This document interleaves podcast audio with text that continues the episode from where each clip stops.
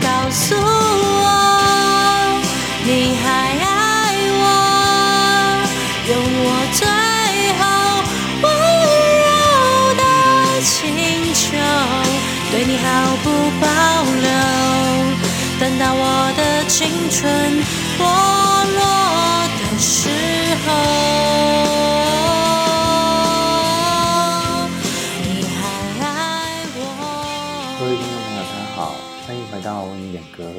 刚刚大家所听到的是陈绮贞的《烟火》，由 KP 所演唱。今天点播的这个伙伴呢，他的名字叫做 Anastasia，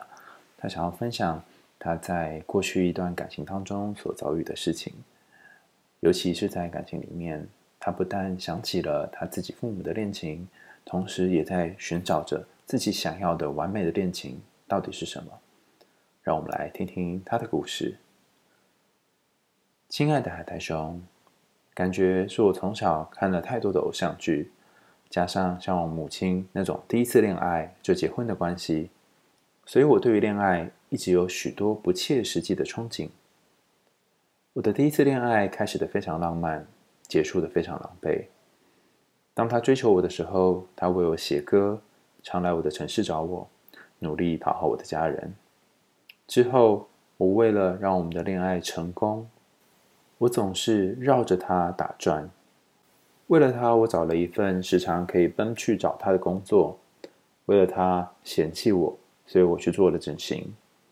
为了他离开台湾，跟随他去他的家乡；为了他学习在异地的生活；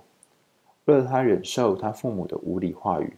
说我是贪图他的钱财才跟他在一起；为了让他家人看得起我，开始追求更高的学历等等。而这些，他似乎都不放在眼里。爱发脾气的他，总是用最尖锐的语言割痛了我。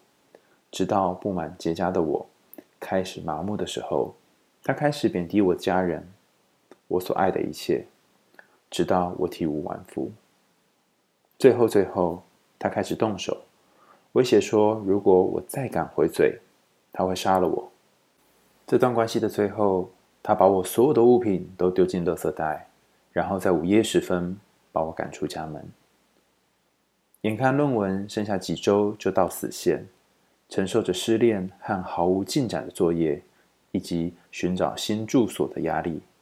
那几天我感觉世界就要崩溃。原本跟指导教授约好要开会，但因为突然的颠沛流离，让我不得已和他说明了原因，并且延后了会议。原本我会以为他会觉得我这个学生没救了，建议我休学之类的。可是几个小时之后，他捎来讯息告诉我说：“你有找到住所了吗？如果有任何状况，随时跟我说。有需要，我可以帮你联络住宿业者。”我心中真的觉得好温暖。而后来我也顺利的找到了落脚处，期间他也会在线上会议当中关心我的状况。有一天，他说要来我的城市处理事情，问我要不要碰个面。我说当然要啊，不然念个研究所却从来没有实际见过自己的指导教授，很可惜。我们见了面，吃了饭，他陪我走回家。离开前，他轻轻拨了我的头发，看着他，看着我的那个眼睛，我十分心动，但我担心我只是乱想，所以很努力地按捺自己的心情。而他到家的时候传讯息跟我说：“如果我有机会去他的城市，一定要告诉他。”过了几天，我前男友突然传来了一则讯息，传讯息来指控我说都是因为我整形让他觉得有罪恶感，让他不得不继续这份感情，而我最后却这样离开他，伤害他。他说我根本精神有问题，还毁了他的人生。当时的我原本以为伤口已经愈合了，可是他传的那一封讯息让我觉得好痛，好痛。想转换心情的我，隔天跑到了指导教授的城市，骗他说我刚好有事要处理，要不然见个面吧。他说好，我们度过了开心又充满暧昧的一天。他时常玩我的头发，我不禁问他：“你常常这样玩女生的头发吗？”他突然脸色一沉，跟我说：“抱歉，我无意要让你感受到不适。我并不常这样玩女生的头发。”我不知道回什么好，于是那天就在很尴尬的气氛下，他送我到车站，然后头也不回的离去。我传了讯息跟他说：“我并不是因为感到不舒服才问头发的事情，我只是希望可以理清。”如果这是他会对朋友做的事，我就不会对他放上错误的感情。然后他跟我告白了，不过他说他原本不想揭露他的心意，因为我们不会有结果的。他想要尽快成家，而我还有好几年的书要念，他没有办法等我。他的诚实让我感到开心，但同时也心碎。开心的是能被喜欢的对象喜欢。是一件很幸福的事，而难过的是，这一切终究要化为乌有，很令人难受。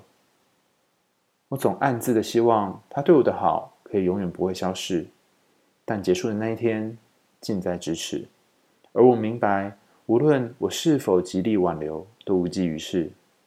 于是最后选择把握我们相处的每分每秒，直到不能够继续的那天。我们的关系就像是这首歌《烟火》一样，绽放的很快，消失的无声无息。但那之间的光与热，却让我无法释怀。重新点播陈绮贞这首《烟火》，我发现它集结了好多好多我欣赏的部分：温暖、自信、诚实、关心我的状态、记得我喜欢的食物、尊重我的意见等等。他跟我前男友不一样，但又莫名的很像，包含毛茸茸的手臂，喜欢看恐怖片，对军火很有研究，还有都是聪明到不行的人类等等。我总是认为，一谈恋爱就要以结婚为前提交往的我，不禁会思考，成功的关系到底是什么？虽然跟他没有结果，但我们相处的每分每秒都很开心，即使我们之间。没有一个适用的名称来定义我们的关系，不过也算是一种成功的关系吧。而且万一万一那时候我们真的继续了，后面可能也会面临到很多辛苦的时候吧。万一到最后又幻灭了，我还振作得起来吗？但是我还是非常期待着下一段关系是永久的，是互相支持的，是诚实相待的。我明白一路上还有好多好多要学习，不禁觉得恋爱真的很不容易。在还没开始恋爱之前，我看了许多关系主题的文章或影片，其中很多提到要好好列出自己的理想型所包含的条件，再去寻觅是否有条件吻合的对象。目前我很肯定可以列出详细的条件，不过届时若有让我又心动的人出现，我必定又会开始为对方贴身打造我新的理想型，然后包容的接受他所拥有的各式优缺点吧。我真的很害怕得到之后又失去的感受，这也导致我一谈恋爱就失去了原则。我正在学习更正自己的感觉，而并非总是以爱慕对象为优先，不然很可能就会像我的初恋一样，最终不只失去了他，也失去了我自己。刚刚大家所听到的是来自 Anastasia 的点播，不知道是不是呃我个人磁场的关系，经常收到来自于这种呃有一点遗憾或者是没有办法走下去的感情相关的信件。那就像是陈绮贞这首《烟火》里面所谈到的歌词一样，有些时候我们会希望这个温柔的请求。可以让对方可以再留下来一点点，也有些时候，在这个城市里面，他给你的那种很温暖的感觉，就像一个漩涡一样，把你拉到了这个漩涡的底层。我经常在想，当你生命当中遇到了一个，就是让你的感情或是生活有巨大变动的人，甚至你觉得生命当中的一部分被他撼动的人。可是他可能很快就消失了，甚至是你们就是萍水相逢、露水姻缘。那要怎么去看待这段感情呢？如果你生命当中也出现了烟火，那在烟火升上高空，然后最后消失在云端的时候，你又要怎么跟自己相处呢？前几天我去参加了华人本土心理咨商的一个研讨会，那在研讨会上，有位老师谈到了有关于这个蝴蝶的意象。他说，在荣格心理学当中有很多不同的意象跟原型。蝴蝶是一个有关于蜕变跟转化的意象。蝴蝶就像是一朵飞舞的花，它从原先毛毛虫的形态结成蛹，然后再变成蝴蝶。其实这也像是一段感情里面从开始到结束的过程。虽然蝴蝶的生命不长，就像是烟火一样，很快就消逝了，但在这一整个恋爱的历程当中，就如同蝴蝶的生命一样，你经历了很多。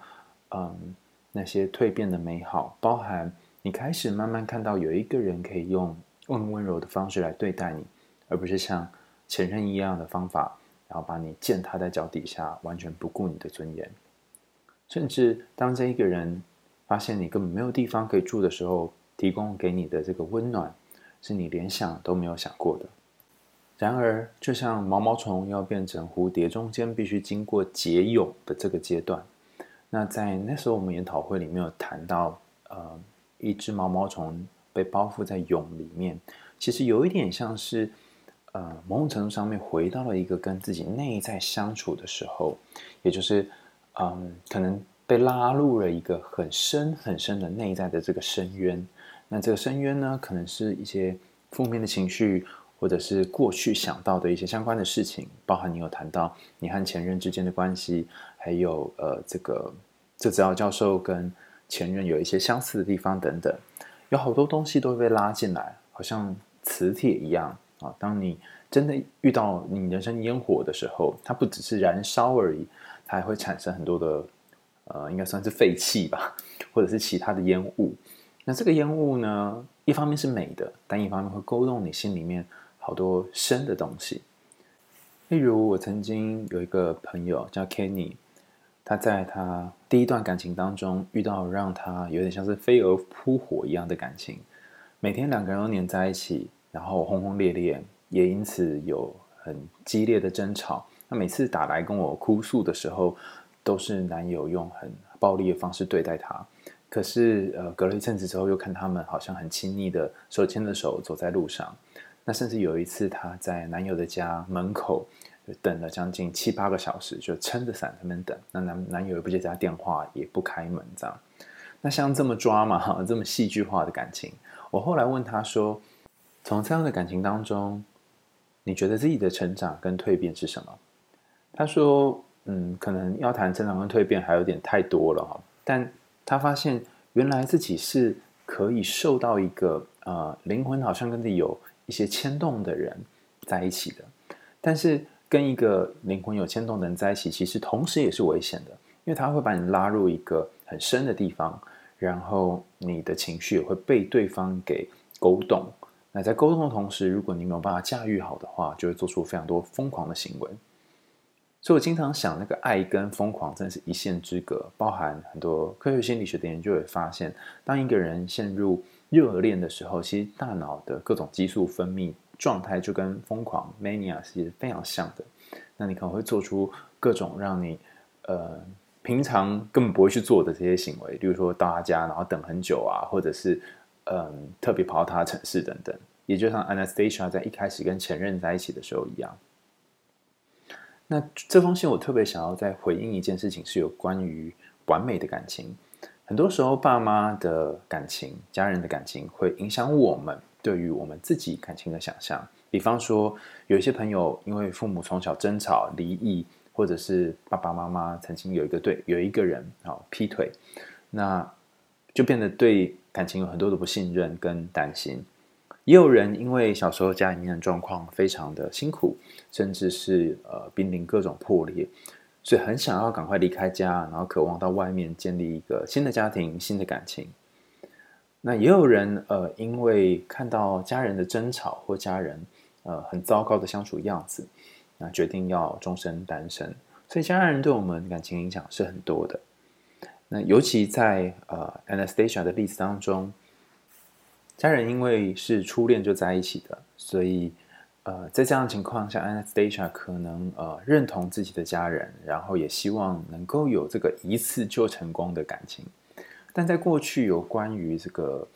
一见钟情的研究当中，其实得到一些非常奇异的结果。有些研究发现，如果你在一起的对象是一见钟情的对象，那你们会比一般的情侣更爱彼此，然后有很深很深的灵魂交汇的感觉。可是，呃，也有一些研究发现，当两个人产生冲突的时候，或是当对方的黑暗面那个阴影出现的时候，很有可能你就会被他给，像前面讲，被他给拉走，然后两个人就呃关系满意度会变得比一般情侣差非常非常多。那相较之下，呃，不是这种一见钟情的情况下在一起的伴侣，其实虽然他们开心的时候没有很开心，可是难过的时候也不会太难过。那同样的情况，如果我们呃有一点算强迫吗？或是有一点渴望自己有一个完美的感情，很有可能就会陷入所谓的完美主义式的感情观当中。那你可能会关注两个人的关系当中有没有什么做错的地方啊？或者是对方不符合自己需求的地方啊，或者是跟你理想当中不一样的地方啊。那在 Anastasia 的信件当中，其实不断的提到自己的理想型、自己想要的样子。但我更想说的是，其实有些时候我们会根据不同的对象，甚至不同的关系，去调整自己在感情里面的样貌。不论是调整你自己，或是调整对方。就像你在信件里面谈到的。原本你不太确定对方是不是真的爱你，是不是真的喜欢你。可是当你发现他其实是很在意你的，甚至你跟他确认之后，你们关系虽然最后没有结局，可是却有一个很美好的一段回忆。那在这里也有一个很重要的议题，我们前面有谈到，在前面的几集大家可以往回去听之前的集数哈，有谈到一个概念叫做自恋型人格患者。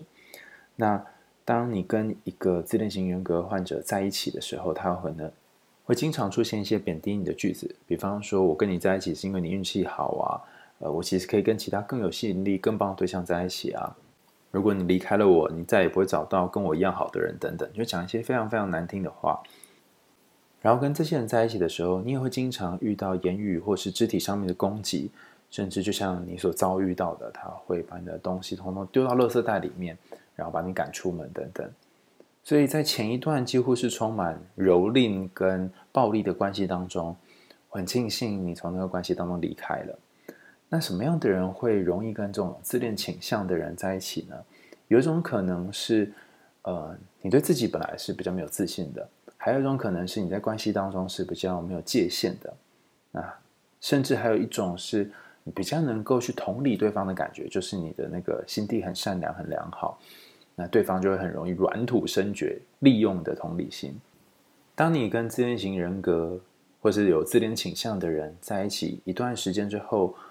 就算最后安全下装，或是最后离开了对方，还有可能会有一个长期的影响，是影响到你的自我概念。你可能会开始对于自己的决定感到怀疑，你可能会开始不是那么喜欢自己，你可能会对自己更没有自信，甚至不确定对方为什么会喜欢你。那我觉得很棒的事情是，虽然你可以感觉到这个指导教授跟你的前任有一些相似的地方，可是你并没有在这段关系里面委屈，而是在这段关系当中尝试去把握你们的时间。毕竟生命当中有些感情不一定能够最后走到结局，而那些转瞬就消失的美好感情，也因为没有走到最后，所以可能会有好多的想象。好多的可能在脑袋里面酝酿。倘若你也有类似 Anastasia 这样的一种，不论是异国恋情啊、远距恋情啊，或者是呃可能非常美好，但是却没有办法保存很久，像烟火一样的感情，那欢迎你也可以投稿到为你点歌，我们可以跟大家分享你的故事。那最后我想跟大家说，有些人会以为我们在寻找对象的时候，应该要先开出一些条件，甚至列出自己真正想要的是什么。那过往其实有一些心理学家也做了类似的研究，请那些来参加研究的人去列出他想要的呃伴侣的对象，哈，就所谓的择偶条件。结果发现了一件事，虽然有很多的统计，有很多的数据去说，哦，那男生可能喜欢这样的女生，女生喜欢怎么样的男生等等，但是，呃，有一个研究是真的请呃那些列出条件的人再去选他们想跟怎样的人在一起的时候，却发现一件事情，就是他们最后不一定会跟自己当初列出条件的那些项目符合这些项目的对象在一起。比方说，可能有一个人列出的项目是要专情体贴。可他最后在一起的这个对象，呃，或许是个花心大萝卜。那为什么会这样呢？其实是两个人在真正相处的时候，呃，各自都会改变彼此的样态。一个花心的人可能一开始呈现的是很专情的样貌，然后你被他专情样貌给吸引，但他或许是个中央空调，所以到最后你会发现他那个花心的一面。所以，与其说去开一个条件，然后开几个条件，然后去找适合你的人。不如在和这个人相处的过程当中，不论你们的关系是没有办法定义的关系、暧昧的关系，或者是超过友谊以上的关系，在这个关系里面去找到一个属于你们彼此的烟火。这个烟火或许没有办法绽放到最后，但在属于你们的那段时间，已经燃烧了它的华丽，也让你看见你可以如此灿烂，如此的温柔。今天的为你点歌就到这里告个段落喽，欢迎大家继续追踪我们点歌的节目，你也可以投稿到为你点歌到女人迷上面看为你点歌的文章，也可以赞助我跟 KP 后堂。最后，让我们一起听听由 KP 所演唱的这首《烟火》。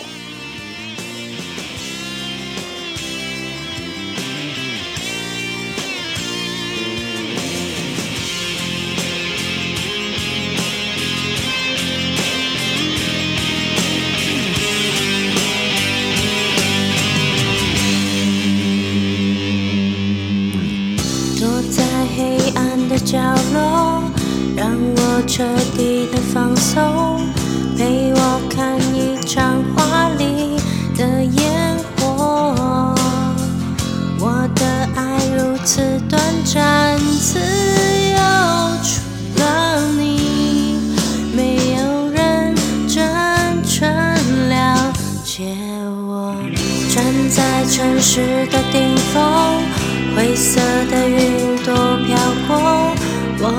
心随着你垂直的降落，做过的梦是